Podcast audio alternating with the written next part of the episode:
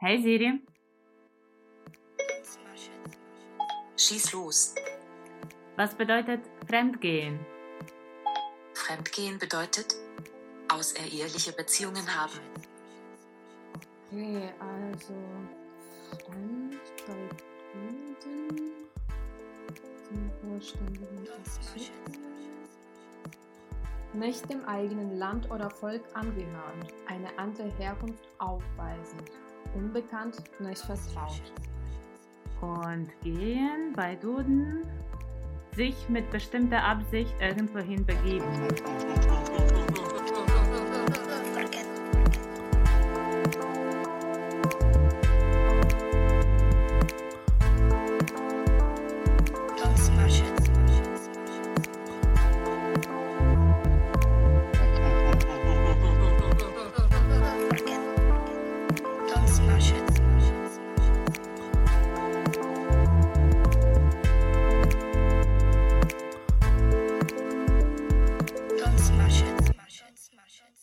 Hallo, wir sind Maria und Maria, zwei junge Ukrainerinnen, die in Deutschland leben, studieren und arbeiten. Und in diesem Podcast versuchen wir herauszufinden, wann sich Deutschland wie zu Hause und wann wie ein fremdes Land anfühlt. Wir reden über Identitäts- und Magenprobleme, Geld- und Emotionssparsamkeit und über das Abschließen der Versicherungen und alter Freundschaften. Hello. Hallo Maria, du hast diesmal die Rolle von zwei Marias übernommen und hast zweimal Maria gesagt, ohne mir zu erlauben, meinen Namen zu sagen. Ja, das äh, passt sehr gut zu unserem äh, Amplua, zu unseren Rollen in unserem Video. Genau. Das äh, diese Woche äh, in unserem Instagram erschienen ist. Und ich glaube, da wir das gerade gedreht haben, bin ich noch ein bisschen in dieser Rollenverteilung geblieben. Tut mir leid. Das habe ich gemerkt. Du hast irgendwie diese Machtposition jetzt übernommen. Ja. Wer ist wichtiger im Podcast? Maria oder Maria? Also ich bin jetzt nicht so beleidigt, aber ich war so kurz davor, meinen Namen zu sagen. Ich habe es total übersehen und ich finde es eh faszinierend, dass wir schon so oft diesen Satz gelesen haben und ich kann diesen Satz bis jetzt nicht äh, auswendig äh, aufsagen. hast du das einfach nicht versucht ohne den quasi den Zettel? Stimmt, stimmt. Man sollte eigentlich das wie Vater unser oder Glaubenbekenntnis. Mhm. Als Kind lernt man das auswendig. Äh, also ich habe das auswendig in der Kirche gelernt. Ich glaube, du auch, oder? Ja, klar. Ja, und dann sorgt es dafür, dass ich bis jetzt das ohne Vorbereitung einfach äh, aufsagen kann. Aber ich glaube tatsächlich, ich dachte auch, ich kann, ich habe das immer aufgeschrieben, weil wir das vor der Folge immer irgendwie vorlesen wollten. Und ähm, beim letzten Mal, also eigentlich das, was wir gerade vorgelesen haben, ich habe das aus dem Gedächtnis einfach ja? aufgeschrieben. Und also da habe ich gemerkt, ich weiß das einfach schon. Okay. Aber irgendwie gibt es einem Sicherheit, wenn das auf einem Zettel steht. Steht, ja. Also das, waren jetzt, das waren jetzt die Insights. Ähm, Podcast machen und äh, Faulheit von uns. Faulheit, ja. Aber eigentlich bezieht es sich gar nicht auf die, ähm, das Thema unseres äh, heutigen. Ich glaube, wir sind einfach so im Feierabendmodus, oder? Ja, so ein bisschen. Also, Feierabend, ja, Freitag. Freitag, ja. Und das bezieht sich, wie du sagst, auf äh, das Thema unseres Podcasts heute. Genau, wir reden über Feiern in Deutschland und Ukraine, Feierkultur. Ja. Ich, sagen. Nee, ich habe mir noch Gedanken gemacht, ähm, wie wir äh, quasi in der Ukraine gefeiert haben und wie das dann in Deutschland war, weil ich glaube, ich bin generell nicht so ein Feiertyp gewesen mhm. oder beziehungsweise ich gehe schon gerne feiern, aber ich organisiere äh, Feiern nicht so gut. Äh, nicht so gut auch, nicht so gerne. Ähm, und deswegen, als ich dann nach Deutschland kam, fand ich das irgendwie eher ähm, lockerer wie das hier gemacht wird. Gemacht wird, ja. Genau, und deswegen wollte ich das ein bisschen erklären. Und ich glaube, das war tatsächlich auch der Grund, wieso ich Feiern nicht so mochte, weil das in der Ukraine viel zu aufwendig war für mich. Mhm. Und deswegen wollte ich ein bisschen drüber mit dir reden. Ich glaube, du bist auch ein anderer Typ als ich. Also ich glaube, du feierst mehr, also lieber als ich. Beziehungsweise du hast ein Talent, äh, Feiern zu organisieren. Also das macht mir tatsächlich Spaß. Wobei ich muss sagen, bald kommt mein Geburtstag und ähm, also diesmal habe ich wirklich keinen Bock irgendwie auf Organisieren. Ich war dankbar, wenn jemand für mich das äh, machen würde, mhm. aber irgendwie dieses Jahr nicht. Aber generell ja. Ich mag organisieren, ich mag mir Gedanken darüber machen. Muss aber sagen, dass es vielleicht auch daran liegt, dass es in Deutschland gemacht wird, weil in der Ukraine ich glaube, da wird dein, deine Feierorganisation, wie du sagtest, mit viel strengerem Auge mhm. begutachtet. Ja, ich hatte vor kurzem Geburtstag, vor ein paar ähm, Wochen jetzt. Und ich muss sagen, ich stehe immer unter, unter einem sehr großen Stress, ja. wenn ich Geburtstag habe, weil ich generell nicht so gerne dann im Zentrum der Aufmerksamkeit stehe. Und ich glaube, ich kann das an allen anderen Tagen gut vertragen und aushalten, aber nicht an meinem Geburtstag. Geburtstag, ja. Und wenn ich dann weiß, dass ich noch dazu Leute zu mir einladen muss und dass irgendwie alles irgendwie gut laufen soll, Leute sollen Spaß haben, dann bin ich voll aufgeregt und ich denke die ganze Zeit an die schlimmsten Szenarien und dass es irgendwie eine Katastrophe wird. Leute werden sich nicht verstehen, es wird langweilig, äh, Bier wird nicht reichen und so weiter. Ähm, aber ich muss sagen, mein Geburtstag dieses Jahr ist gut gelaufen. Wir waren, ähm, du warst ja auch da. Wir waren ähm, zuerst essen eigentlich, so ein bisschen reinfeiern bei unseren Freunden, die uns eingeladen haben. Und ich fand es schön, dass das quasi diese Last so ein bisschen weggenommen wurde, dass ja. quasi dieses Reinfeiern nicht von mir organisiert wurde. Und dann am nächsten Tag habe ich Leute für Pizza und Bier eingeladen. Und das war eigentlich ziemlich locker. Also wir saßen dann ja. in der Küche, haben Musik gehört, äh, Pizza gegessen und Bier getrunken. Ich würde sagen, Pizzalieferant hat 60 Prozent der Verantwortung einfach übernommen. Und Rest 40 Prozent wurden von gutem Bamberger Bier übernommen. Genau, das ist schon ein gutes Rezept für Geburtstagsfeier ja. in Deutschland.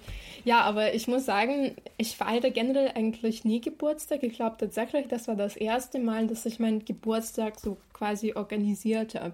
Mhm. Und deswegen war ich wahrscheinlich auch so aufgeregt. In der Ukraine habe ich das nie gemacht, glaube ich. Nee, doch, habe ich auch gemacht, aber das war auch eine Katastrophe und irgendwie ist bis heute irgendwie ein Trauma für mich. Ähm, aber ich denke dann immer an deine Geburtstagsfeier, die immer so schön war. Echt? Ja, und ich dachte mir, krass, also bei Maria haben Leute so viel Spaß. und ich habe mich schon gefragt, wie du das machst. Und ja, und das ist meine Frage an dich. Was, ist, was findest du wichtig bei einer Geburtstagsfeier. Okay, wir reden erstmal über Geburtstage, wie das organisiert wird. Ich glaube einmal, ähm, als ich, äh, als ich mit, damals mit meinem Mann, unsere, mit meinem Freund damals unsere Hochzeit geplant haben, hat ein Freund von uns, der dann Moderator dieser Hochzeit war, hat uns einen Tipp gegeben, dass so wie du dich benimmst, werden auch deine Gäste sich benehmen. Mhm. Und das ist sehr wichtig und in jedem Moment irgendwie musst du einfach diese, vielleicht nicht Maske, das ist schlimm gesagt, aber diese Rolle einfach durchziehen die ganze Zeit und dann wird alles funktionieren. Und ich glaube, wahrscheinlich mag ich irgendwie so diese Eskalation an sich. Ich glaube, mhm. ich bin ein Fan, ein Freund von Übertreiben, von Hyperbolisieren, von Aus, Ausgelassenheit sozusagen. Und ich muss sagen, ich mag tanzen. Und ich mhm. glaube, das ist wahrscheinlich das, was ich auch ein bisschen forciere bei meinen Feiern. Und ähm, das ist, ich glaube, das ist auch ein Unterschied zwischen den deutschen und ukrainischen Geburtstagen oder allgemein Feiern, weil ich glaube, bei ukrainischen Feiern tanzen die Menschen schon um acht oder um neun. Die mhm. sind irgendwie dazu bereit. Am Morgen. Und die Deutschen, ja, die kommen erst um neun Uhr mhm. abends und tanzen vielleicht um zwei Uhr nachts. Und ich glaube, ich habe das immer so durchgezogen, dass ich schon die Menschen schon bereits um 10 oder um 11 dazu gezwungen habe, durch laute mhm. Musik, dass alle aufstehen und tanzen. Und ich glaube, das liegt dann nicht an mir oder an der Feiern, sondern an der Natur vom Tanzen und von guter Musik, dass es eigentlich dich einfach locker und heiter macht. Und dann mhm. egal, wo du bist, in welcher. Und ich glaube, das liegt auch an Menschen, die ich vielleicht bei meinen Feiern war muss ich sagen, dass ich glaube, wir beide haben Glück, ziemlich coole Menschen irgendwie mhm. zu kennen und auch auf, zu unseren Geburtstagen einladen zu können. Und dann kann man sicher sein, ah, das wird schon laufen, weil mhm. die Menschen einfach gut und, äh, keine Ahnung, klug und gesprächssälig und einfach ja gut zum Feiern sind. Mhm. Aber ich finde es auch interessant, dass du sagst, dass Leute irgendwie aufstehen und tanzen, weil das ist auch so eine Sache irgendwie, die äh, quasi so ein großer Unterschied zwischen den deutschen und ukrainischen Geburtstagsfeiern für mich ist, ähm, dass bei den ukrainischen Geburtstagen Leute meistens an einem Tisch sitzen. Ja, ja. Und viel fressen. Stimmt. Und Sag ich mal so. als du gesagt hast, oh, ich denke an meine ukrainische Geburtstag, das war eine Katastrophe. Und ich kann, ich muss sagen, ich habe mir sofort so eine kleine Maria vorgestellt, so dünn mit schwarzem Haar und ich weiß nicht wieso, aber in großen Brillen, irgendwie so ein bisschen klischeehafte Vorstellung du so an so einem riesengroßen Tisch sitzt mit ganz vielen Erwachsenen dann auf diesem Tisch, Torten, Salaten, keine Ahnung, ein Braten und so weiter und so fort. Ich weiß nicht, war es so?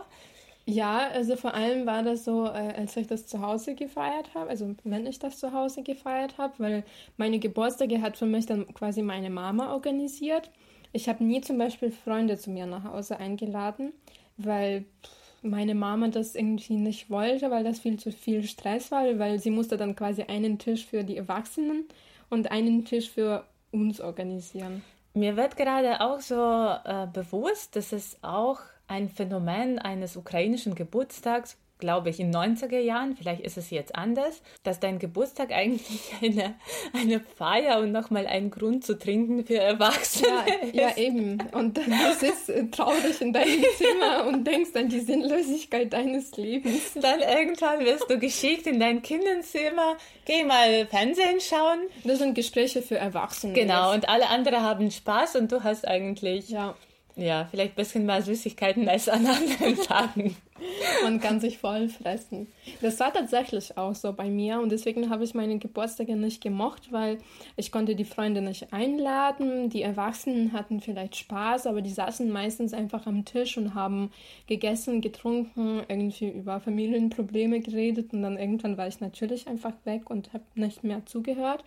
Ähm, und deswegen war es für mich so ein, ich hatte keine Übung beim Leute einladen, weil mhm. ähm, ich das irgendwie in der Schule nicht gemacht habe und ich wusste nicht, wie macht man dann so eine Feier, dass irgendwie Leute gerne. Ich hatte immer das Gefühl, keiner wird kommen, wenn ja. ich sie einladen würde. Aber das hat man immer. Also. Ja, ich glaube, ich, ich weiß es tatsächlich nicht. Also ich habe das immer so gedacht und ich glaube, ich habe das in mein erwachsenes Leben so übertragen sozusagen. Ja. Und habe deswegen auch in der Ukraine ganz, ganz selten meine Geburtstage gefeiert. Und das, was ich jetzt schon erwähnt habe, einmal, dass es eine Katastrophe war, ähm, das war mein Geburtstag in meinem ähm, das war in meinem siebten Semester in der Ukraine in, an der Uni in Lviv. Und da habe ich versucht, verschiedene Freundeskreise zusammenzuführen. Mhm. Da war ich 20 und das ist, wenn man 20 wird, das ist so ein rundes Datum, sagt yeah, man bei uns. Yeah. Und das, da muss man eine große Feier veranstalten. Und da habe ich ähm, bei, ich habe so einen Raum gefunden, irgendwie, das war eine Sprachschule von einem Freund von mir und das stand quasi leer irgendwie äh, am Wochenende und ich durfte da quasi meinen Geburtstag feiern. Und dann habe ich diese Leute eingeladen und es war an sich waren alle sehr lustige so Menschen, aber als die dann zusammenkamen, dadurch, dass die manchmal nicht so wirklich gemeinsame Interessen hatten, mhm. die haben dann nicht so wirklich miteinander geredet. Mhm. Und das war dann irgendwann sehr komisch, weil wir saßen dann auch tatsächlich an einem Tisch und haben erstmal so ein bisschen gegessen und so. Ja. Und dann habe ich Musik angemacht und wir haben angefangen zu tanzen. Und dann waren einige Freunde so, ja, okay, wir gehen schon. Und das war halt ziemlich früh noch. Und ja. ich weiß, dass ich dann sofort so deprimiert war, dass Leute gehen, dass, weil ich sofort mhm. die Laune von anderen Leuten übernommen habe und habe das so interpretiert, dass das ihnen einfach keinen Spaß macht. Ja. Genau, und deswegen äh, war ich ziemlich traurig an diesem Geburtstag. Aber da sind bestimmt die Menschen daran, also nicht schuld, aber irgendwie, die konnten dann irgendwie nicht mitmachen. Und kann, ich muss, kann schon ja. sein, aber das, was du auch jetzt äh, gesagt hast, dass man selbst irgendwie diese Laune so vorgeben mhm. soll, ich glaube, dadurch, dass ich so sofort so traurig war, habe ich wahrscheinlich das auch so signalisiert an mhm. die Freunde, dass irgendwie, dass irgendwas schief läuft oder dass ich besorgt bin. Und äh, ja, ich glaube, deswegen bin ich kein guter Typ für so irgendwie Feiern organisieren oder so. Aber ich habe gerade gedacht, also zurück zu dem deinen Kindergeburtstag. Äh, und du hast erwähnt, dass deine Mama war, also nicht dagegen, aber die hat es nicht so gerne gesehen, wenn du andere Kinder einladen wolltest. Ähm, was denkst du, liegt es vielleicht daran, dass, dass man so arm in 90er war? Weil ich habe gerade so ge gedacht, das war bei mir eigentlich bis ich nach Deutschland gefahren bin, dass meine Mama das für sie war es immer wie ein schlimmstes Szenario, dass ich jemanden nach Hause einlade. Mhm. Also ich hatte schon ein paar Kindergeburtstage mit anderen Kindern, aber meine Mama war immer so super aufgeregt, was andere Kinder über unsere Wohnung denken. Mhm. Und, ähm, und dann hat es sich auf mich auch übertragen, dass ich auch immer dachte, oh, wir reichen nicht aus oder das ist nicht gut genug oder mhm. Sowas. Nee, das stimmt auch. Ähm, das war auch ein irgendwie die Argumentation meiner Mutter, dass wir nicht genug Geld haben, um so eine Feier zu organisieren, weil irgendwie du musstest also die Mama musste dann viel kochen, weil ähm, wenn du irgendwie zu sich nach Hause Leute einladen möchtest, dann musst du zeigen, du bist eine gute Hausfrau und dein Haus muss schön ausschauen oder deine Wohnung. Du mhm. musst viel auf dem Tisch haben, damit Leute sehen, du bist irgendwie wohlhabend, auch ja. wenn du das nicht bist. Ja, ja. Aber alle erwarten das irgendwie. Und ich glaube, meiner Mama war es immer sehr peinlich, dass die dann sehen, wir sind halt arm und wir haben jetzt nicht so viel zu bieten. Mhm. Und deswegen wollte sie das einfach so so einen Cut da machen und sagen, nee, wir machen das gar nicht, nur irgendwie im Familienkreis und da kommen nur die engsten Tanten und Onkels und äh, wir feiern dann mit denen zusammen, die bringen Geschenke, das reicht. Ja. Aber das war irgendwie, ich bin dann deswegen auch nie an, mein, an dem Tag meines Geburtstags in die Schule gegangen, weil ich dann Angst hatte, dass irgendwie, dass, dass Leute mich fragen würden, und ja. feierst du deinen Geburtstag und ja. so, weil die anderen das immer gemacht haben, die Mitschüler. Und ähm, das war für mich so ein bisschen, ich habe mich dafür geschämt, dass ich das wahrscheinlich nicht machen kann. Aber das lag tatsächlich an der Armut. Aber ich glaube, es hat sich nicht, es hat sich vielleicht an der Art verändert, also heute, heute in der Ukraine, mhm. wie man Geburtstag feiert. Aber ich glaube, heutzutage braucht man noch mehr Geld, weil eigentlich zahlt bei uns das Geburtstagskind. Also ja. das meiste zahlt das Geburtstagskind. Äh, und du musst tatsächlich auch viel ausgeben. Du musst alles für deine Gäste machen. Und ich ja. glaube, das ist für mich zum Beispiel ein großer Unterschied zwischen Deutschland und Ukraine. In der Ukraine bist du quasi derjenige, der der Grund für diese Feier ist, aber ja. du musst deine Leute quasi so zufriedenstellen, die ja, als ja. Gäste bei mhm. dir sind. Und in Deutschland musst du als Geburtstagskind irgendwie im Zentrum stehen und du musst glücklich sein. Ja, irgendwie, Ich habe das mehr das Gefühl, dass hier dann doch dein irgendwie Wohlwollen irgendwie im Fokus steht. Ja, das stimmt. Wobei ich muss sagen, dass die Tatsache, die mich bis jetzt so ein bisschen bewundert in Deutschland und auch einigermaßen auch manchmal aufregt, dass die Menschen ohne Geschenk einfach mhm. auf Geburtstag auftauchen. Oder auch wenn sie mit dir sehr gut befreundet sind, irgendwie, keine Ahnung, eine Karte schreiben nur, oder auch wirklich ohne nichts mhm. kommen. Und ich bin dann, ich weiß nicht. Also ich würde nicht sagen, dass ich so materialistisch bin oder. Aber doch. aber doch, wahrscheinlich doch. Aber in diesen Momenten wundert es mich, weil ich glaube, ja, in der Ukraine, es nervt, dass man so viel für andere machen soll, aber gleichzeitig die, die anderen bringen viele Geschenke. Ja, die anderen ja. wissen, ich gehe auf Geburtstag und dann mhm. irgendwie bringt man Alkohol, bringt man immer ein Geschenk, macht man sich Gedanken, was man dem äh, diese Person schenkt und so einfach ein keine Ahnung eine ähm, Packung Pralinen reicht auch nicht aus. Mhm. Also man macht sich wirklich, wirklich Gedanken mhm. und also ich weiß, ich habe in der Ukraine wirklich immer so persönliche Geschenke irgendwie für alle gemacht, auch wenn wir nicht so dicke Freunde waren. Mhm. Vielleicht ist es entspannter dann, entspannter dann einfach für die Menschen, die gehen einfach auf die Feier und, gute, und haben gute Zeit. Das ist auch wichtig und cool. Aber ich merke, dass ich da schon ein bisschen wahrscheinlich ukrainisch bisschen zu gewisser Maße geblieben bin. Mhm. Dann ist es am Ende schon okay, aber manchmal denke ich mir, wie kann man einfach ohne Geschenk auf eine Feier gehen? Mhm.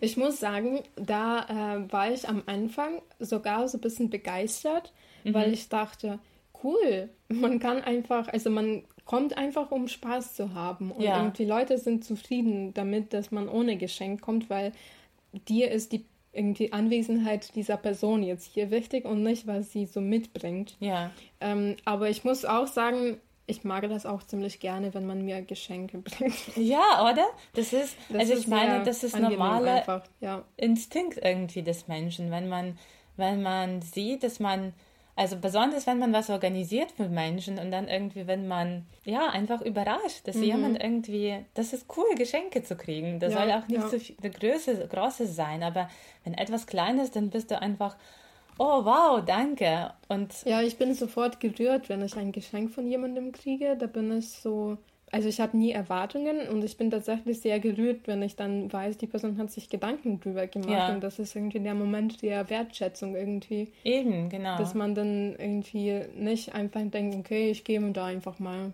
schau mal vorbei. Ja, aber das ist leider oft so. Also Leute, Maria hat bald Geburtstag, taucht nicht auf die Feier ohne Geschenk auf. Das war jetzt nur die Ansage für die Freunde von Maria. Die anderen müssen, können das vergessen.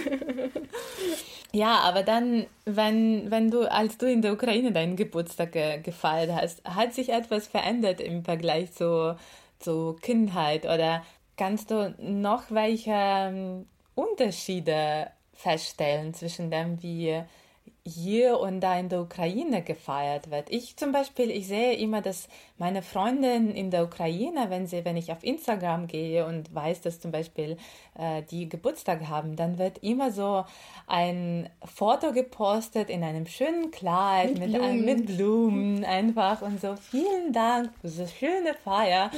Und ich muss sagen, ich poste auch meistens was auf mein, an mhm. meinen Geburtstag, aber meistens sind es irgendwelche betrunkene Selfies oder Videos, wo ich meine Haarsparge von dem Boden aufhebe mit dem Mund.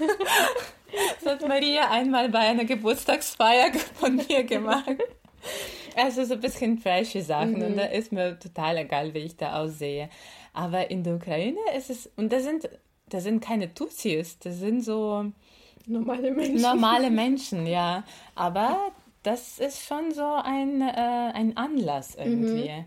Nee, das ist mir tatsächlich aufgefallen, aber vor allem auch nicht bei so äh, bei den Geburtstagen von älteren Menschen oder von Gleichaltrigen, sage ich mal, sondern die haben meistens auch schon Familien, ja. sondern bei den Geburtstagen von ihren Kindern. Mhm. Das finde ich richtig krass, okay. weil das Kind wird eins, also ein Jahr alt so. Und für dieses Kind wird so eine krasse Party geschmissen. Ja. In einem Restaurant mit so einer Fotowand, mit Blumen, mit äh, Luftballons, mhm. mit vielen Gästen, mit einem Fotoshooting. Und ich denke mir, Warum? Ich finde sowas ehrlich gesagt am bescheuersten und äh, vor allem Geburtstage für Kinder, die bis drei Jahre, also so, mhm. so einjährige, zweijährige, weil ich zum Beispiel meine erste bewusste Erinnerung sind ab drei Jahre. Also weiß nicht, vielleicht bei jemandem ist es anders, aber mhm. ich glaube, es ist generell bei Menschen so. Und dann irgendwie schreiben die super lange Texte drunter, wie ähm, dass es alles für unser Kind ist und dann irgendwie wir feiern dann und schaut mal, wie viel Spaß der hat und mhm, noch was ich denke, steht so richtig betrübt da. Dem Kind ist es scheißegal, es nimmt vielleicht Licht und Dunkelheit und das war's. Ja, ja. Und das Ganze nur für Eltern eigentlich. Ja, das stimmt. Ich glaube, das ist tatsächlich einfach genauso wie früher für Erwachsene. Ja. Aber das es hat so einen Upgrade bekommen und man muss jetzt irgendwie nicht zu Hause bleiben oder also man geht meistens ins Restaurant oder wenn man das zu Hause macht, dann soll man das auch sehr schick machen mit irgendwie mhm. Tatsächlich, also diese Fotowände, ich, ich verstehe das auch null. Mhm. Man muss irgendwelche Schrift, Schriften da bestellen, dass da steht, Maria, ein Jahr alt oder so. Und dann machen alle Fotos. Und diese Wände sind halt alle unglaublich hässlich. Ja. Es tut mir leid, aber und das, was du gerade gesagt hast, dass man auch in, gerne in Restaurants feiert, ich glaube, das ist auch so ein ähm, eher Teil der ukrainischen Geburtstagskultur, mhm. dass man generell nicht so gerne zu Hause feiert. Also wenn, halb, halb. Halb, also, halb. Ja. Aber ich glaube, das ist nur die These. Ich weiß nicht, ob es stimmt, dass je mehr man Geld hat, desto mehr neigt man dazu, in ein Restaurant zu feiern. Ja, ja. Und wenn man das so um, ähm, sparsamer irgendwie macht, dann, ja, dann macht, man lädt man die Menschen ein. Nee, das stimmt. Also ich, ich, glaub, ich glaube, es gibt vielleicht manchmal auch Fälle, dass Leute das zu Hause machen, weil die irgendwie finden, dass die zu Hause eine coolere Atmosphäre irgendwie so, da, so einrichten können. Ja. Ähm, auch wenn sie viel Geld haben, ähm, was ich persönlich eigentlich cool finde weil ich glaube, zu Hause kann man auch eine richtig coole Party organisieren, ja. ohne dass es irgendwie kitschig und billig ausschaut. Auch, also billig sage ich auch, wenn dafür sehr viel Geld irgendwie äh, ausgegeben wird, schaut mhm. es meistens einfach sehr billig aus für mhm. mich. Ähm, aber tatsächlich irgendwie die, die meiste Zeit gehen Leute ins Restaurant, vor allem die, die Geld haben, weil das irgendwie reduziert Stress. Du musst dich um nichts kümmern. Mhm. Du sitzt da, die Getränke sind da, das Essen ist da, du musst nur bezahlen und dann noch ein bisschen, keine Ahnung, vielleicht eine Vorbestellung machen. Und was ich interessant finde mit Vorbestellung, ich weiß nicht, wie es bei dir war, beziehungsweise welche Erfahrung du hattest, aber auch wenn ich jetzt zum Beispiel in Deutschland bei irgendwelchen Geburtstagen vielleicht in einem Café war oder so, ich durfte selbst mir aussuchen, was ich kriegen möchte. Quasi zum, zum Essen. Zum Essen, genau. Okay. Ah, in der, und in der Ukraine gab es immer eine Vorbestellung. Das ja. heißt, dir wurde einfach etwas auf den Tisch gestellt. Also stimmt, ja. man durfte sich nichts quasi aussuchen, sondern das war alles Du konntest dir vielleicht noch extra Cappuccino bestellen, also ja. solche Sachen so oder Softdrinks, aber meistens das Essen war schon vorbestellt von den Geburtstagsleuten. Das weiß ich leider nicht. Damit habe ich wenig Erfahrung. Aber ich war zum Beispiel vor zwei Jahren an einem Geburtstag, das war 2019, ja, also fast vor zwei Jahren an einem Geburtstag. Das hat eine Ukrainerin in der Ukraine gefeiert, die wohnt aber seit langem in Deutschland. Und da war es so, das war wirklich ein sehr teures Restaurant in Lemberg. Es war sehr lecker alles und die Feier war super. Und dann hat sie ein Geburtstag, eine Geburtstagstorte gekriegt, aber die Torte war nicht von Restaurant, sondern irgendwo bestellt. Mhm. Und dann hat dieses Restaurant verboten, diese Torte aufzuschneiden und zu essen. Ja, ja das kenne ich auch. Ja, also einerseits nachvollziehbar, weil irgendwie, wenn die Torte wenn da was nicht schmeckt und irgendwie die kriegen eine Vergiftung oder so, dann müssen da, muss das Restaurant dafür haften. Mhm. Aus dieser Perspektive kann ich verstehen, aus der Perspektive einer betrunkenen Feiernden war es schon blöd. ja, das kenne ich auch, aber ich weiß nicht, wie das in Deutschland ist. Ich glaube, ja, wir haben zum Beispiel hier in einer Kneipe dein ähm, Tiramisu gegessen. Ich glaube, das ist in Deutschland erlaubt. Aber es war auch eine Kneipe, wo ich glaube, ziemlich viel erlaubt ist. ja, also wir können zum Beispiel langsam, ähm, du hast auch jetzt ähm, am Anfang der Folge angesprochen, äh, als du mit deinem Mann äh, irgendwie deine Hochzeit vorbereitet hast. Wir wissen schon, du warst verheiratet und ich ja. würde deswegen gerne ein paar Fragen zur Hochzeitskultur stellen. Wie ist es dann? Also im Vergleich zur Geburtstagskultur zum Beispiel. Äh, wie schaut für dich, ne, ich stelle die Frage anders, wie war deine Hochzeit? Wie war meine Hochzeit? Puh. Wenn du zum Beispiel, keine Ahnung, ich glaube, viele ähm, Deutsche, beziehungsweise ich hatte so eine Erfahrung, dass viele von so einer osteuropäischen Hochzeit träumen und sagen, wir möchten so gerne auf eine ukrainische Hochzeit. Ich glaube, das ist richtig toll. Man kann sich da besaufen und ähm, Leute haben irgendwie Spaß äh, und das ist alles einfach nur ein einmaliges Erlebnis und in Deutschland hat man das nicht.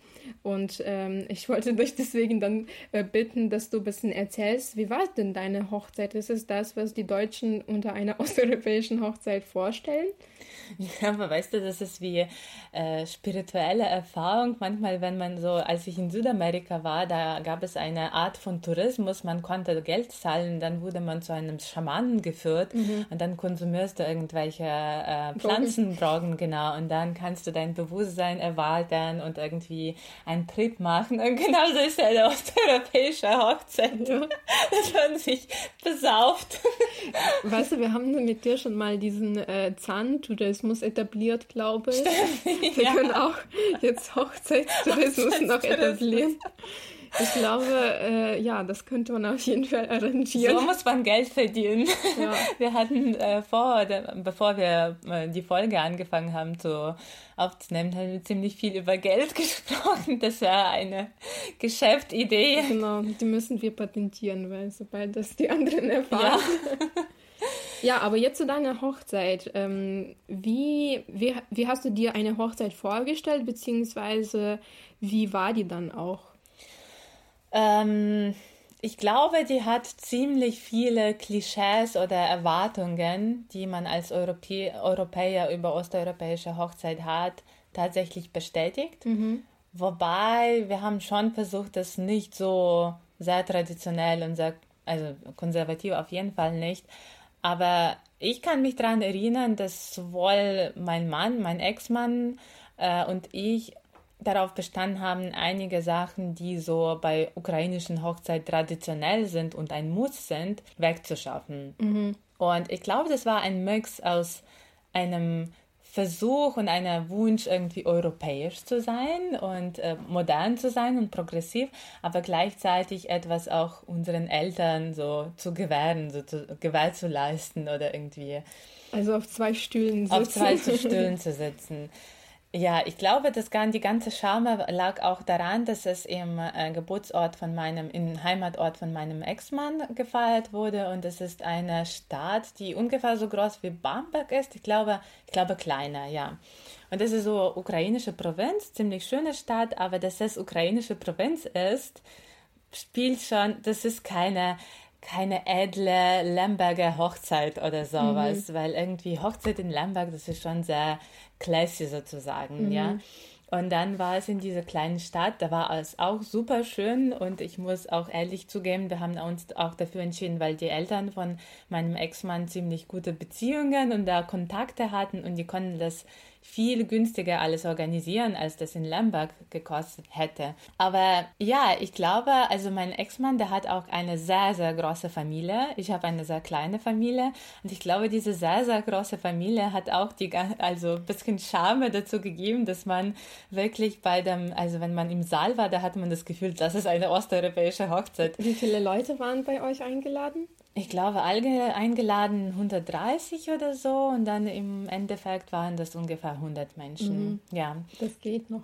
Das geht noch, ja, aber ich glaube, 10% war meine Familie, 40% Familie von meinem Mann und dann, ähm, wie viel bleibt das noch? 50% ich war gut in der Mathe in der Schule, waren unsere Freunde, mhm. ja. Und ich glaube, dass es so viele Freunde gab. Ja, es wurde viel getanzt und sehr viel gefeiert, aber ähm, ja, der Ablauf war eigentlich so, ja, ich würde sagen, das war ein Mix aus Tradition mhm. und doch modern, weil ich meine, unsere Freunde sind auch alle, die in der Hauptstadt von Ukraine mhm. wohnen oder in Lemberg oder im Ausland waren. Also das sind auch Menschen, die irgendwie bei europäischen Hochzeiten schon waren oder was weiß ich, europäische oder amerikanische Filme irgendwie schauen. Mhm. Und die wollen selbstverständlich auch eine Hochzeit erleben, die irgendwie nicht nur für unsere Eltern oder auch nicht ja. für unsere Eltern, sondern sogar für unsere Großeltern gemacht ist. Mhm.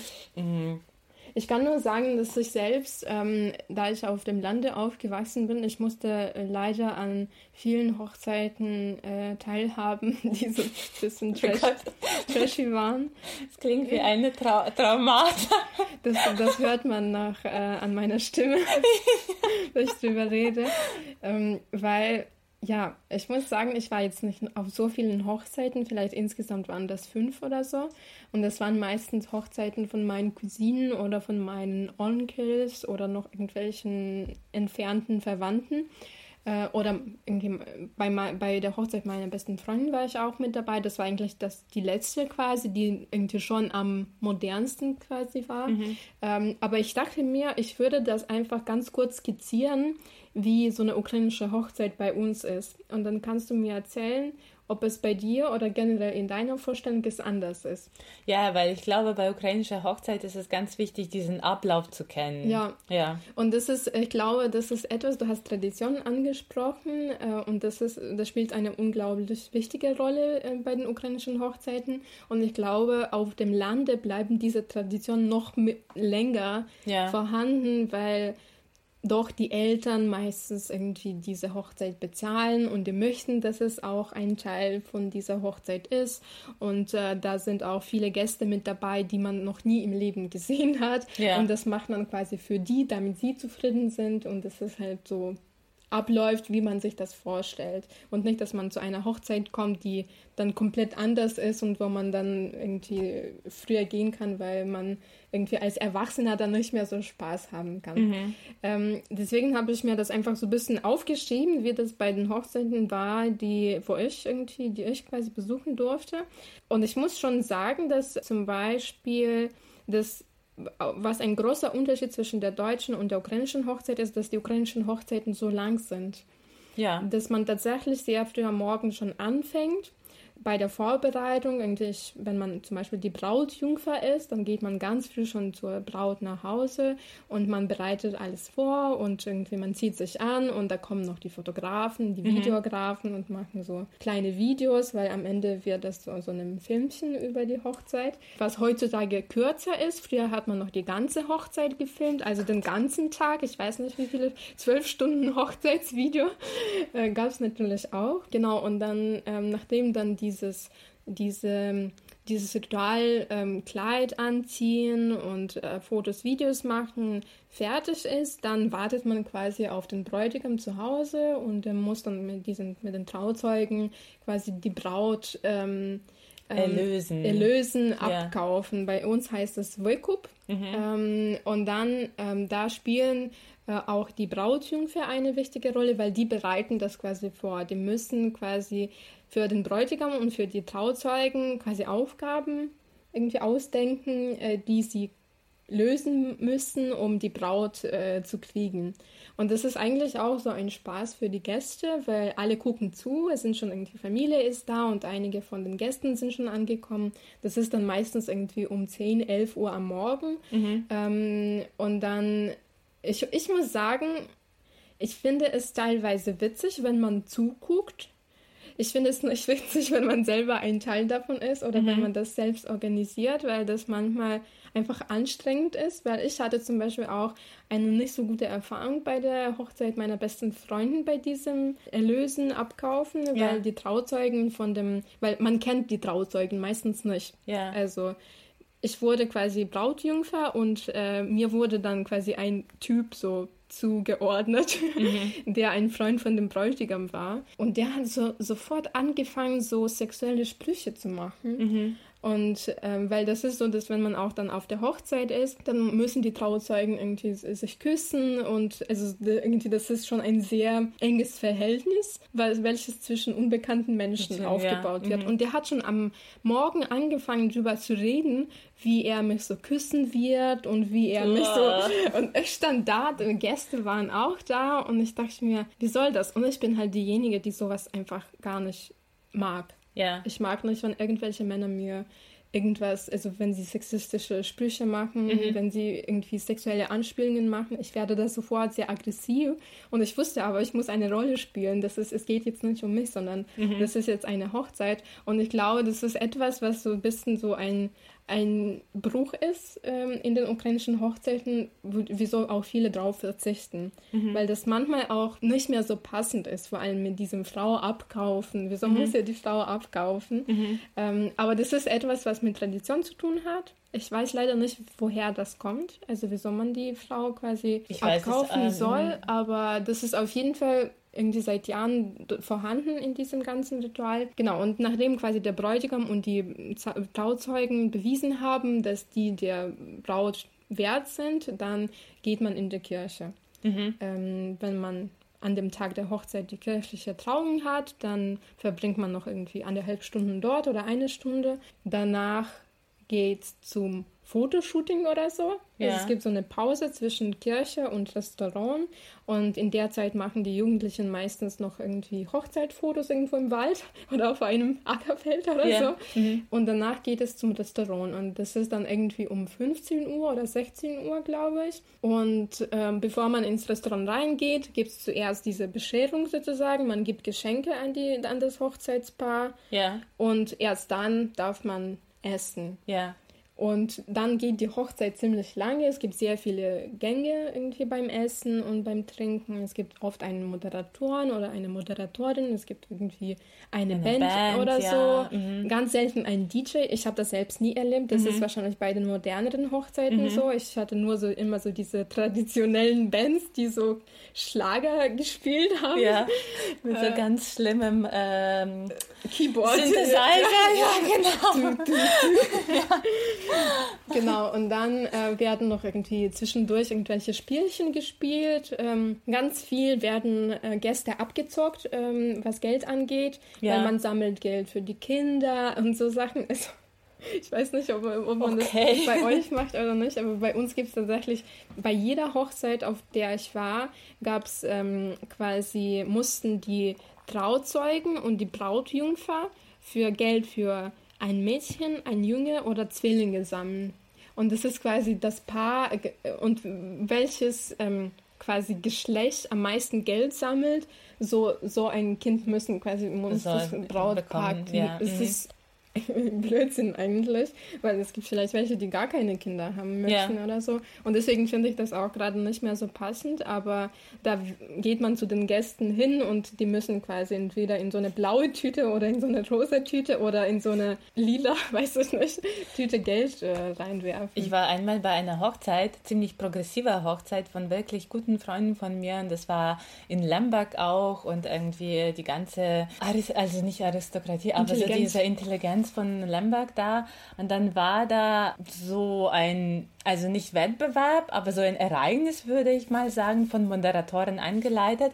Es wurde ein Video gefilmt für zukünftiges Kind. Oh Gott. Dass der Moderator äh, so in die Kamera gesagt hat, hallo, du bist noch klein, aber schau mal, hier sind deine Eltern bei der Hochzeit und was sagt dein Vater zu dir? Und ich muss sagen, ich bin da sehr abergläubig, weil ich mhm. finde, Kinder kriegen, Kinder hochziehen, auch wenn wir in einer modernen Welt mit guter Medizin äh, leben. Du weißt nie irgendwie. Mhm. Und sowas zu machen, das fand ich, ausgenommen davon, dass es kitschig und übertrieben war, auch sehr ich weiß nicht. Ich mhm. würde damit nicht spielen. Vielleicht für jemanden ist es okay, aber ich fand das wirklich. Oh. Mhm. Ich bin dann nicht abergläubig, aber ich bin generell nicht dafür, dass man irgendwie mit diesen Erwartungen schon bei der Hochzeit spielt. Ja, und es gibt vielleicht tatsächlich Paare, wo die Frau keine Kinder kriegen kann oder der Mann auch nicht, aber Eben, die möchten genau. trotzdem heiraten ja. und die möchten zusammen sein. Und wenn dann alle da sitzen und das quasi so das auf die Zukunft projizieren, was für Kinder die kriegen werden und wie, wie sehr sie sich freuen werden, wenn sie dieses Video sehen würden. Das ist, ich finde das einfach unpassend. Ähm, und ich glaube, dass ja, ich glaube, das spricht auch ganz viel darüber, wie generell Familie zu so einem Institut Ehe äh, stehen, sozusagen, weil bei uns in der Ukraine, sobald du geheiratet hast, spätestens nach einem Jahr wirst Muss du gefragt, ja. äh, und wieso habt ihr noch keine Kinder? Ja. Und mhm. ich glaube, also ich finde das problematisch. Ähm, ich mag das auch nicht. Und ich bin auch froh, dass eigentlich in dem Sinne viele Hochzeiten heutzutage auch darauf verzichten, dass Moderatoren da sehr viel sensibler irgendwie sind mhm. und dass die auf diese Erwartungen einfach, dass die das komplett einfach reduzieren. Ja, umso schockierter war ich, weil es war im Jahr 2018 mhm. und das war für mich schon ein bisschen, und ich meine, unter den Gästen können auch irgendwie Paare vielleicht sitzen oder auch Gäste, die vielleicht Probleme mit Kinderkriegen haben und dann passiert sowas und das ist wirklich mhm. sehr, sehr aufgesetzt und ähm, aber ich finde sehr wichtig, was du sagst, wie die Familie, also von diesem Institution Familie, wie alles gesteuert wird und ja, eigentlich, ja. dass die Hochzeit hauptsächlich für Familie gemacht wird. und dann, dann, du musst Kinder kriegen für die genau, Familie ja, und, und alle dann, müssen wissen. Aber weißt du, das war ja auch so früher, äh, wurde ja immer auch diese ähm, als Frau und Mann geheiratet haben. Frau musste keinen Sex vor Hochzeit haben. Stimmt, ja. Und da mhm. wurde halt diese, wie heißt das auf Deutsch? Prostinger, ähm, dass die Lacken, Bett, genau, Lacken mhm. ausgehängt, das quasi, wo Blut drauf ist. Stimmt, ja. Damit mhm. die anderen sehen, dass, dass die Jungfrau. Genau, die Frau war. war Jungfrau und jetzt können die leben. Also das heißt, viel wurde nach außen einfach kommuniziert, was eigentlich sehr privat ist und ja. in der Familie bleiben soll. Ja. Und äh, genau, und ich glaube, deswegen habe ich generell ein bisschen so in diesem Sinne so ein kleines bisschen Problemchen mit den ukrainischen Hochzeiten. Aber generell könnte es natürlich eine schöne Feier sein. Mhm. Ähm, ich finde es auch schön, dass wir so lange feiern. Es gibt natürlich sehr blöde Spielchen und Moderatoren, aber ich glaube, am, ganz am Ende, bei jeder Hochzeit hatte ich tatsächlich sehr viel Spaß, weil irgendwie so gegen 10 Uhr oder so wird sehr viel getanzt. Also schon früher, mhm. aber ab 10 sind alle schon betrunken und mhm. irgendwie äh, ist es schon egal, dass dieser Synthesizer nicht mehr so gut klingt und alle sind halt tatsächlich im Kreis oder halt sehr nah beieinander, ja. was heute bei Corona sowieso nicht möglich ist. Aber ich glaube, das ist etwas, was dann Leute zusammenbringt und dann vergisst man auch so Sachen vielleicht, die an dem Tag unangenehm waren. Mhm. Und vor allem dieser Teil, wo ich dir erzählt habe, dass der Trauzeuge irgendwie schon so sexuelle äh, äh, Sprüche gemacht hat am Anfang, der hat tatsächlich auch am Ende dieser Hochzeit, als wir dann alle getanzt haben, der hat sich bei mir entschuldigt. Ja. Und äh, ich glaube, dass alle sind dann irgendwie in so einer irgendwie schönen, entspannten Laune, dass man da auch so allen Leuten vergibt irgendwie auch, wenn der Tag jetzt irgendwie scheiße war, versucht man doch auf den letzten Drücker irgendwie Spaß zu haben. Mhm. Und ich glaube, das, das, schätze ich an den ukrainischen Hochzeiten. Und ich war, ich war noch nie auf einer deutschen Hochzeit, aber ich wundere mich immer, wenn Leute dann sagen, wir gehen ins Restaurant und dann ganz schnell schon irgendwie um 18 Uhr sind alle zu Hause. Mhm. Ich mhm. glaube, da ist, ist es eher irgendwie so wahrscheinlich einfach im Restaurant irgendwie was essen, bisschen sich unterhalten und. Soll ich noch sagen, wie es bei meiner ja, Hochzeit ich, war. Ja, ja, genau. Ich, ich wollte das quasi dazu führen, irgendwie über Traditionen. Ich wollte dann dich fragen, du hast Klischees und Traditionen äh, angesprochen. Mhm. Welche waren das denn bei euch? Von dem, was ich jetzt gesagt habe und was war anders? Ich glaube, also das, was wir nicht gehabt haben, das, ich fand das interessant, was du gesagt hast, dass äh, man sollte als Jungfrau heiraten. Zum Beispiel ein großes Thema bei unserem Hochzeit war, dass ich keinen Schleier tragen wollte. Mhm. Ich hatte einfach so einen Schmuck im Haar und ich habe gesagt, ich will keinen Schleier. Ich weiß nicht wieso, aber das war für mich super wichtig, keinen Schleier zu haben. Und das hat, ich glaube, das hat der Mama meines Ex-Manns nicht so gefallen. Die war, also die hat es nicht so explizit kritisiert, aber die hat immer so Sprüche gemacht. Und dann habe ich das meiner Mama erzählt und dann hat sie gesagt, ja, irgendwie, weil die hat gesagt, ja, nach den Regeln sollte eigentlich die Braut schon einen Schleier tragen. Und dann hat meine Mama gesagt, ja, nach den Regeln sollte sie auch eine Jungfrau sein. dann war das Gespräch zu Ende. ja, genau. Ich muss sagen, wir hatten keine Erlösung, also keine diese Abkauf von, von Frau. Und mhm. ich glaube, ich weiß nicht mehr, wie das war, aber wir haben uns mit meinem Ex-Mann damals geeinigt, wir wollen das nicht. Weil mhm. ich finde es auch, wie du sagst, es kommt darauf an, wie was für guten und feinen Humor die Trauzeugen haben. Mhm. Und wenn es nicht gut ist, mhm. dann kommt es sehr oft zu irgendwie wirklich blöden, irgendwie überhaupt nicht lustigen und irgendwie komischen ja, Sprüchen. Ja. Ich glaube, bei meinen Gästen könnte man ziemlich sicher sein, dass irgendwie alles gut verlaufen wird, aber ähm, na, das war, also, mhm. das wollte ich auch nicht irgendwie. Und ich meine, es war sowieso so ein bisschen, die ganze Hochzeit war so ein bisschen auch einigermaßen improvisiert, weil wir schon in Deutschland gewohnt haben und eine Woche vorher noch auf Reisen waren und dann noch diese, mhm. diese Abkauf zu organisieren. Und ich bin bis jetzt ehrlich gesagt zufrieden damit, dass es das nicht gab, weil mhm. ich glaube, das war schon, also Abkauf von Braut, das klingt schon ein bisschen. Ja, also man sieht sofort irgendwie, was, welche Stellung hat die Frau dann in ja. dem ganzen Gefüge und das genau. ich auch nicht. Also ich wurde einfach abgeholt dann äh, mit dem Auto von, von meinem Bräutigam und ich ähm, noch ein paar so Anmerkungen. Du hast gesagt Fotoshooting. Ich glaube, bei vielen ist es wirklich so ein glamouröses Fotoshooting mit ganz vielen verliebten Fotos und so. Mhm, man schaut ganz verliebt aneinander. Genau, ja. Also das hatten wir nicht. Wir mhm. hatten einfach so Reportagefotografen da. Wir hatten auch kein Video. Darauf haben wir auch verzichtet. Was ich noch interessant finde von, äh, von diesen Traditionen, man soll eigentlich von, den, von Eltern gesegnet werden. Mhm. Und wir wurden gesegnet von, also von beiden Parteien sozusagen mit so einer großen Ikone. Und ich weiß noch, noch, dass ich irgendwie die ganze Zeit gekichert habe, weil ich das irgendwie nicht ernst nehmen konnte. Und dann sind wir rausgegangen und dann muss man einen Teller nehmen und dann zer, mhm. zer, ähm, zerbrechen. zerbrechen, genau. Und dann irgendwie passiert noch was mit diesen Scherben oder sowas. Und ich weiß, dass die Eltern von meinem Ex-Mann darauf bestanden haben. Das war sehr wichtig für die. Und ich habe die ganze Zeit gekichert und das war für meinen Ex-Mann sehr unangenehm, weil also für ihn war es schon wichtig, dass ich sozusagen den Wunsch der Eltern mhm. respektiere. Und ich war nur die ganze Zeit, oh, was soll das und was bringt das und so. Aber da war Teufel in dir. ja.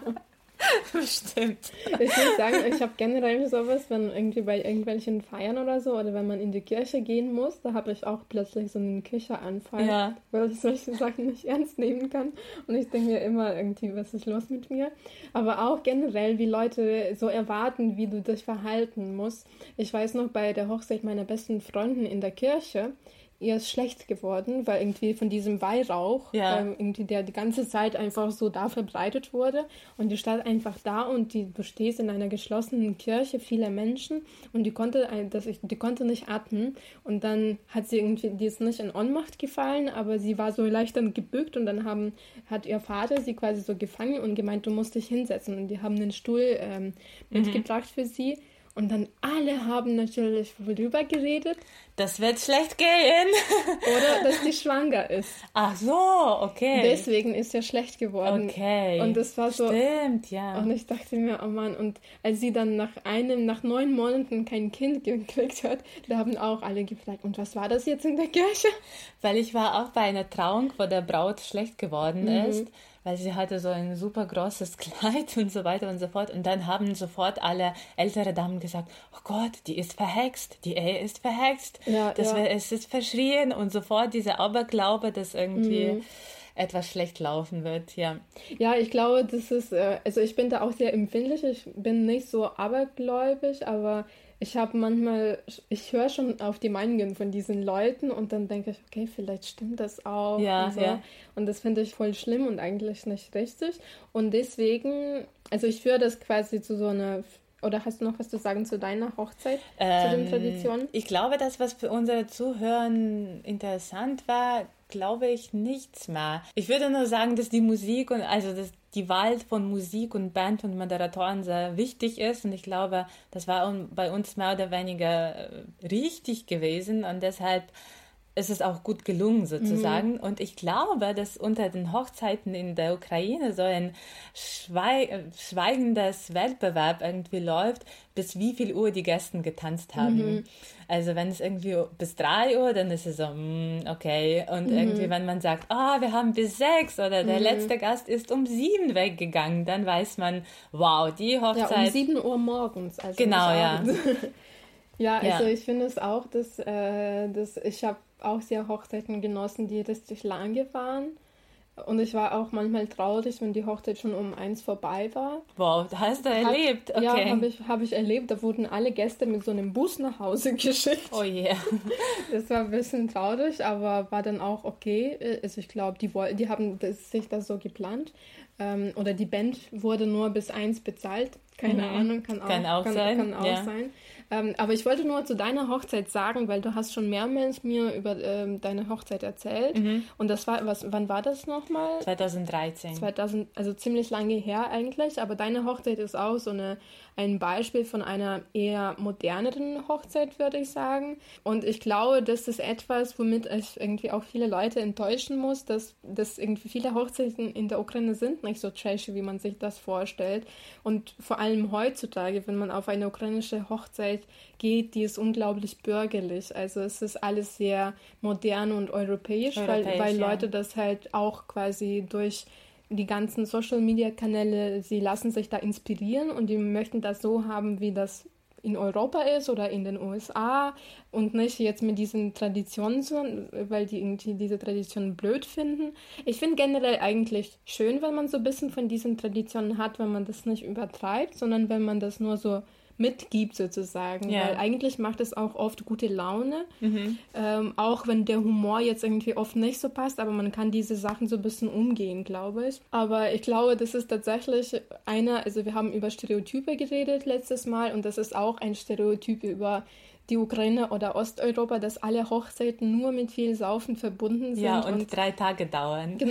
Das habe ich noch nie erlebt. Ich habe auch noch nie erlebt. Ich, ich, würde gerne zu so einer Hochzeit gehen, aber ich habe das, ja, bei uns vielleicht ist es so, dass man am nächsten Tag sich, sich noch, noch, mit sammelt, Gästen ja. irgendwie mhm. trifft und man geht was trinken und was essen, aber das ist nicht mehr so wirklich dann offiziell und es genau, sind ein paar Leute da, meistens Freunde. Genau, und meisten, genau. die meisten sind sowieso so müde, dass es auch nicht ja. irgendwie bis, bis Abend gemacht wird, sondern sehr äh, bescheiden gehalten wird eigentlich ja, ja. und nur darauf gerichtet ist, die Reste von Essen von der Hochzeit, weil es meistens sehr viel vom Essen mhm. gibt, einfach ähm, nachhaltig zu verarbeiten. zu verarbeiten, genau. Ja, man kann zusammenfassend schon auch sagen, dass eigentlich Ukrainer als Feiertypen dann doch irgendwie äh, mehr Ausdauer haben und so, und weil wir generell dann doch länger feiern als als hier in Deutschland, glaube ich. Ich kann das nicht generalisieren, weil ich das nicht kenne in vielen Fällen, aber ich glaube, da ist vieles individualisiert, dass wenn ein Gast sagt, okay, ich muss gehen und dann alle respektieren das. Ja. Und die Ukrainer sind so, nee, geh nicht, nicht bleib ja. noch ein bisschen. Was ist los mit dir? Bist ja, du krank? Bleib. Und dann bist du so, Okay. Ja. Und ich, ich finde, das ist schön daran und ich glaube, das ist das, was stimmt vielleicht in diesem ganzen Zusammenhang. Aber generell würde ich schon sagen, dass das auch einfach einer der Stereotypen ist, die man, die, den man so ein bisschen ja, also vergessen also, soll.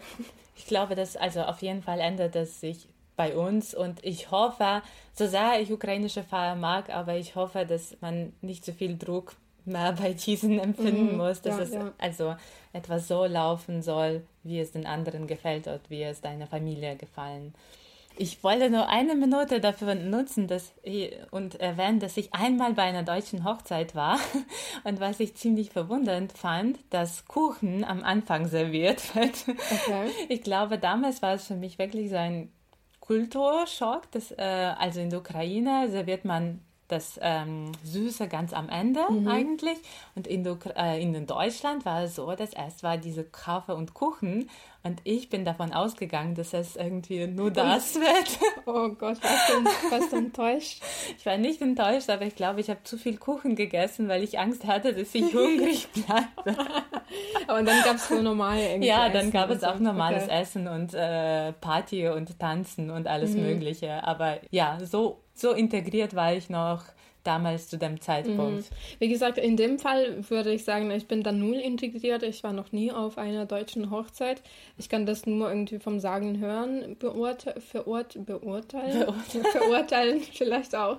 Ähm, ich habe das nur einmal erlebt, als ich in einem Restaurant gearbeitet habe und da habe ich für so eine Hochzeitsfeier gearbeitet, aber die war auch ziemlich kurz, irgendwie fünf Stunden und dann waren alle Gäste weg. Und aber ich glaube schon, dass es, äh, also für mich war auf jeden Fall Geburtstag eine sehr ein ein großer Schock, weil ich mhm. dann gemerkt habe, wie da so diese Perspektiven so shiften und wie anders dann Leute dann auf so Leute gucken, die irgendwas veranstalten. Und äh, bei der Hochzeit bin ich dann, denke ich dann immer, hm, wieso ist es so langweilig? Aber wie gesagt, ich glaube, das hängt tatsächlich auch von Leuten ab. Ich bin mir sicher, dass jüngere Menschen dann auch irgendwie schöne Feier veranstalten, die mhm. irgendwie auch bis in die Nacht gehen und äh, wo Leute viel Spaß haben.